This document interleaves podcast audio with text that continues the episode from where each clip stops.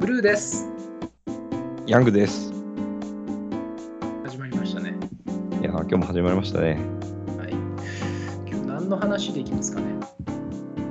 今日はですね、あの、議論ってなんだっていうような、ちょっと真面目なテーマ話してみたいんですよ。うん。なるほど。理論って何だっていう、要はディスカッションって何だっていうところですね。そうです、そうです。はい。うんで、ブルーも多分たくさん経験あると思うんですけど、私も結構いくつかの会社の、こういわゆる経営会議みたいな会議に出たことがあって、で、そこでなされている話って、意外とこれ議論じゃないんじゃないかなって思うことが結構あったんですよ、過去に。で、うん。で、どんな話が行われてたかっていうと、まあ、一つはいわゆるあの、シャンシャン会議っていうか、こう予定調和的な、もう段取りがなされていて、それが報告されて、えー終わりですっていうような会議一つと、あともう一つは、あの、報告者がいてですね、案件、事案の。うんで、その報告内容に対して、えーそのボードメンバーというか、経営会議の構成メンバーが、まあ、一人ずつこうレビューをしていくみたいな。で、これ別になんか議論じゃないじゃんみたいな。うんその構成メンバー同士で意見交換がなされて、場合によってはこう対立が起こりつつ、なんかこうアイデアがこう消化されていくみたいな、そういうのって、まあ、議論の醍醐味だと思うんですけど、そういうのをですね、なんかこう、上のレイヤーに行けば行くほど見たことがあんまりないかもしれないなって思っててですね、なんかそういうのって、ブルーの今までの経験で言うと、なんかどんな景色見えてますかってあたりからちょっと聞いてみたいんですけど、どうですか？これ多分日本の大企業の悩みだと思うんですよ。うそのん。これ私よくいろんなところで話してますけどその組織をある一定の形でまとめようとすると機能で分けたくなるじゃないですか。この人。うん製造の人この人は開発の人っていうふうに機能で分けていくとその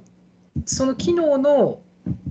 トップの人が出る会議が一番大きな会議体になりますよね一番上にある一番大きな会議体になるとでそうすると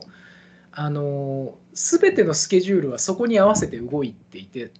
極論サプライズが一番怖いわけですよね大企業かうらすると。ん。うん。そうすると、そのプロセスをしっかり回すために、準備してくることとか、そこまでに尽くされる議論の方が大事で、でうんもうそ最後の会議自体がイベント化するっていう状態なのかなっていう気がするんですよ。あああ、のなるほど。なんていうのかな、中学校とか高校の文化祭みたいなもんですよね。出した出し物はどうでもいいんだけど、そこに至るまでのプロセスで全て固められるっていう。うん。スタイルで成立をしてるのかなって思います。なので、例えば、一番上の会議体で最後紛糾して結論 A で持ってってたのに B になりましたってなると、それまでに引いてたスケジュールが全部ぶっ壊れるわけですよね。事うん。前中にうん。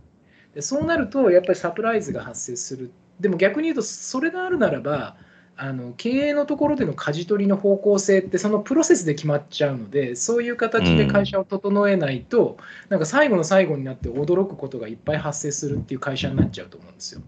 うん。うん。でなんとなく世の中はそういう形で修練するようにこの会議体っていうのが設定されていくのかなっていうふうに特に大きな会社の場合はそうなりがちだなっていう気はするんですよ。うん。なるほどな。単純になんか良し悪しっていう話じゃなさそうですね。そういう話を伺うと。どっちのかどっちのスタイルがいいっていう話じゃないと思っていて、うんもう会社全体の文化がうん。どういう形で仕事を決めていくのかとか仕事が進むのかっていうところともう密接に関わってるような気がするんですよね。うん。うん。うん。結果として、そのなんか議論のやり方を、なんなんて言うんですかね。議論のやり方がいいかどうかはあくまで通過点であって、結果として、えー適切な意思決定がされてるかどうかっていうところに重きを置くのであれば、途中経過のプロセスで、えー適切な議論がなされていれば、当日はシャンシャン会議でもそれはそれでいいかもしれないっていうことも言えるわけですよね。そうですねあのシャンシャン会議だからって中途半端に結論を持っていく人たちじゃないっていう前提がつきますけどね。なるほど。ええある程度の議論を尽くした上で経営会議には上がってくるとか、最大の会議体にはその形で上がってくるのだっていうような形を取っていくっていうことになると思うんですけどね。うんうんうんうん。確かにそう考えると、事前にある程度こう議論が練られてきているっていう意味では、えー予定調和的な本番会議は、まあ、やりようによっては意味があるのかなって思ったんですけど、一方でさっきもう一つ例として挙げた、あの、報告者が、なんて言うんでしょうね、えっと、提案とか叩きをこう投げ込んで、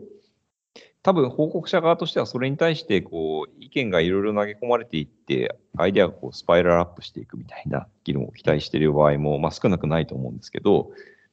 単にこうレビューをなんか右から一人ずつ順番にされて終わ終わったみたいな、なんかそういう会議も結構あるなと思ってですね。それってなんか、その、報告者以外の人たちの間で意見交換がなされてないっていう意味で言うと、あんまりなんかこう意味がないんじゃないかなって思ったりするんですけど、そういうパターンに関してはどう思い思いますか、まあ、目的が情報共有であるのか、あの、いわゆるブレインストーミングも含むようなアイディア出しだったり、次のステップを固めるところにあるのかっていうところはあるでしょうね。うんあの要は、良い質問者って会議やってるとよくいると思うんですけど、その全ての人たちが良い質問者であり、実際に報告をしている人が例えば気づいてないポイントだとか、どうしても資料の中にないんだけど、それ以外の人たちに共有しておきたいポイントがある場合においてのレビューっていうのは悪い話じゃないと思うんですよ。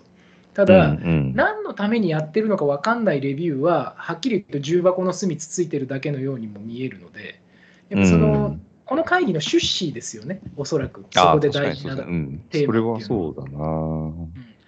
で限られた時間の中でやらなきゃいけないこともいっぱいあると思うので、まあ、資料も、ね100ページの資料を見て喋るわけにもいかないでしょうからな何をポイントに、何が共有されてどういう意思決定を求められているのかっていうのが本当は一個一個のトピックごとに事前にこういう趣旨なんだっていうのが説明されるともうちょっといい議論になるんだと思うんですけどね。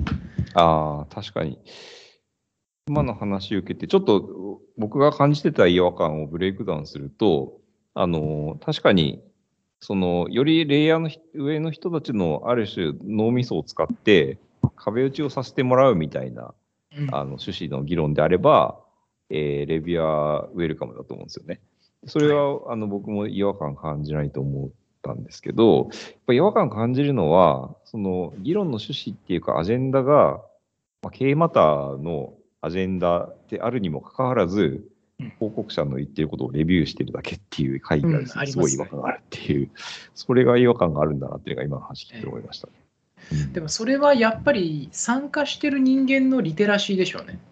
うん参加してる人間の心構えにあの位置づけられるような気がしますね、なんとなく。うん、うん。なんで、私あのうん最近の会議体の中ですごい好きな発言の仕方っていうのは、例えばあるトピックを議論しますとう、いうん時に、私の意見は賛成ですとか、私の意見は反対ですって、最初に明確に言われてから自分のコメントされる方がおられるんですけど、なるほど。私、その人のこと好きなんですよ。あのうんイエスでもノーでもいいから言ってほしいんですよね。だからイエスでもノーでもない、どっちでもないみたいな意見は聞いてもあんまり意味がないので、やっぱり賛成なら賛成、反対なら反対、うんそれぐらいの議論をするポイントだと思っているので、やっぱり自分の立ち位置を明確にしてくれる人が、やっぱり参加者としてすごく明確でいいなと思ってるんですよね。うん、確かにそうですね。うん、逆にその立場が明確じゃないと、こちらとしてもどう受け取っていいかっていうのは分かんないですもんね。おっしゃる通りです、ね。りその、うん、その会議にその議題を持ち込んでる意味がないというか。はい、あの仮にね、えっと、会議のトピックが M1 みたいなもので、あのうん審査員がいて、実際にそこで演舞が行われて、であれも最初に点数つけてからコメントってなるじゃないですか。うん、私、あのスイタイルが好きなんですよね。だから別にそのなるほど。演目が良かった、悪かったっていうのは、その人個人の判断なので、簡単に会社のためを思って言ってるかもしれないけど、その個人の判断とそれに紐づくコメントっていうもので、最初にやっぱり自分がどう思うっていうのを、ちょっと明確に示した方がいい議論にななるような気がするんですよ。ああ、面白いな。なんかあれですね、そういう、こういう議論のしあーこういう発言の仕方好きなんですよねとか、こういう、えー議論の進め方って着地しやすくなりますよねみたいな、そのパターンランゲージ化しするっていうのが結構面白そうだなって思いました。まあ、すでに世の中にいろいろあるのかもしれないですけど、結構会社の中の会議って、なんとなく今まで培われた、そのお作法にのっとってなんとなくやってるってケースって少なくないと思うんですよ。そうですねこを、うん、そこをアップデートしていくっていうのは、なんかうまくやれたら面白そうですね。特にあの外から来た人間からするとすごく違和感のあるコメントとか、すごく違和感のある文化ってあると思うんですよね。うんそう考えるとやっぱある程度のその形式地化していく古い言い方ですけど形式地化していく作業っていうものがあると、あの短い時間で実りある議論っていうのができると思うんですけどね。うん、うん、うん。なるほどな。なんか、発言録、議事録じゃなくて発言録みたいなものがちゃんと視覚化されて、なんか、ここの流れでこの人はこういう発言をしたからこの議論って着地できたんですよみたいなものが、こう視覚化できていくと、なんか成功パターンが抽出できるみたいな、なんかそういうのをやってみたいなっていうのはちょっと今あそれはおも面白いですね。そうすると、その一つ一つの質問が良かった悪かったかっていうよりはどういう議論を巻き起こす質問とコメントができていてうん結果としてだから実りある議論ができましたみたいなうん答えの出し方とかレビューの仕方があると発言者はちょっと発言に気を使うようになるかもしれません。うんうんうんうんうん。そういうなんか議論の振り返りってやってみると面白いかもしれないですね。ああそれは面白いですね。ちょっと、うん考えてみたいトピックだなと思いました。うんうん。はい。そういうことを意識して、また議論を、議論自体をレビューしてみるみたいなこともやってみたいですね。あいいですね。議論の、はい議論をアップデートするっていうのは面白いトピックだなと思いました。はいいやいやはいありがとうございます。今日もありがとうございました。はい、ありがとうございました。